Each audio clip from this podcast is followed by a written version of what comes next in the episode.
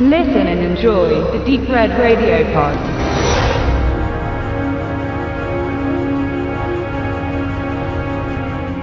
Die Entzauberung des Sports schreitet in großen Schritten voran. Immer mehr positive Dopingtests schmälern das Vertrauen in die Sportler und ihre Leistungen. Aber wundert es niemand, dass wir immer schneller, stärker und leistungsfähiger werden? Woran liegt das? Ist es die Evolution, die Nahrung, moderne Medizin oder die Lebensweise? Eine unbequeme Frage. Das professionelle Radfahren ist zweifelsfrei in Sachen Doping der repräsentativste Sport.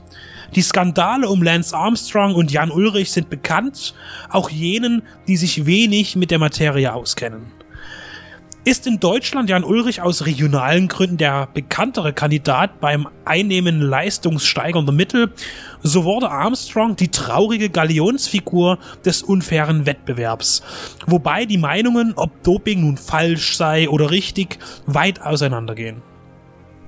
Nachdem immer mehr Druck in der Öffentlichkeit auf Lance Armstrong ausgeübt wurde, setzte er sich in dieser Situation, die immer auswegloser wurde und nur in einer beweisgestützten Offenlegung seiner Dopingkarriere enden konnte, selbst vor die Kamera und trat seine Beichte an.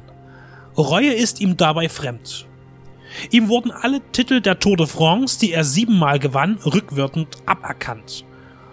Das Schlusszitat in dem Biopic The Program, ein Statement Armstrongs von 2015, besagt, ich habe die Touren gewonnen. The Program ist kein Denkmal für einen großen Athleten oder Werbung für den Radsport, sondern eher ein Mahnmal, eine Kritik.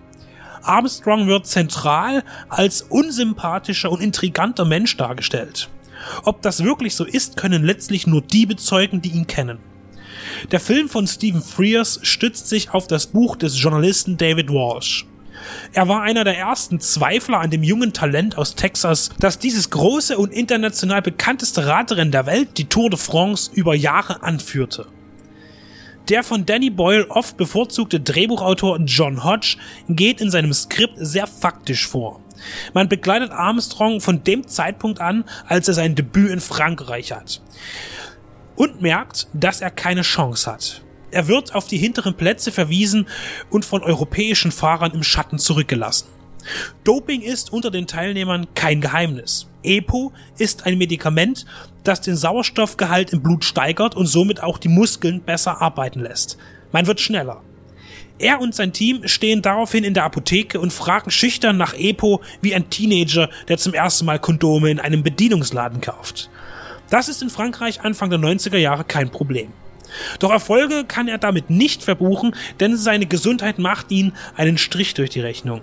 Nachdem eine Krebserkrankung, von der Hoden und Gehirn betroffen sind, ihn aus dem Training wirft, beschließt er nach seiner Genesung wieder einzusteigen.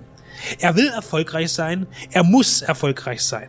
Und das kann er nur, so seine Meinung, wenn er zu unlauteren Mitteln greift. Hilfe findet er beim Sportwagen unter den Dopingdoktoren, dem Italiener Michele Ferrari. Von nun an demontiert sich Armstrong selbst zu einem Ekel, der Kritiker einzuschüchtern versucht, die sich fragen, warum der nach einer harten Chemotherapie von einer zuerst vergleichsweise kläglichen Leistung in Frankreich zur Nummer eins wurde. Er war ein schillernder Held. Der Amerikaner, der den Radsport rettete, der die Tour de France wieder populär machte der Millionen von Dollar durch seine Hilfsorganisation für die Krebsforschung gesammelt hatte, sollte ein Betrüger sein? Ein Held wie in der Komödie Dodgeball von 2004, in der er neben Chuck Norris und David Hasselhoff ein Cameo hat. Im Schutz seines Arrangements und seiner einzigartigen Story wagten es nicht viele, an ihm zu zweifeln. Chronologisch erzählt dieser Film, was passiert ist und zum Teil sein könnte, denn am Ende steht Aussage gegen Aussage. Dass Armstrong gedopt hat, ist klar. Aber ob er dieser hinterhältige, fiese Typ ist, wie ihn Walsh beschreibt, dessen Charakter im Film auch eine wichtige Rolle spielt, ist nicht nachweisbar, auch wenn seine Einstellung gegenüber dem Doping schon Tiefblicken und gewisses Verhalten erahnen lässt. Zügig und ohne Längen, ohne Pausen geht The Program vorüber und ist dabei äußerst interessant und auch fesselnd. Ben Foster, der Armstrong sehr ähnlich sieht und sich seine sportliche Physis und den Fahrstil durch intensives Training aneignete, überzeugt durchweg.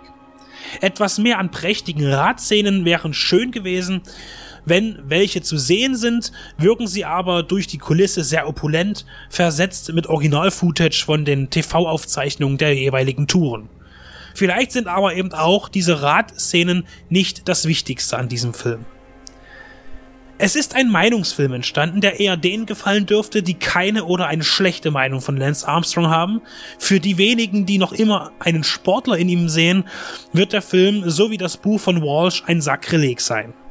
Aus filmischer Sicht bleibt zu sagen, dass es sich um ein flüssiges Werk handelt, dem man etwas weniger Sensationsberichterstattung zugetraut hätte und mehr Tiefe, aber das ganz und gar den Unterhaltungsmodus einschaltet und diesen bis zum Abspann in Betrieb hält.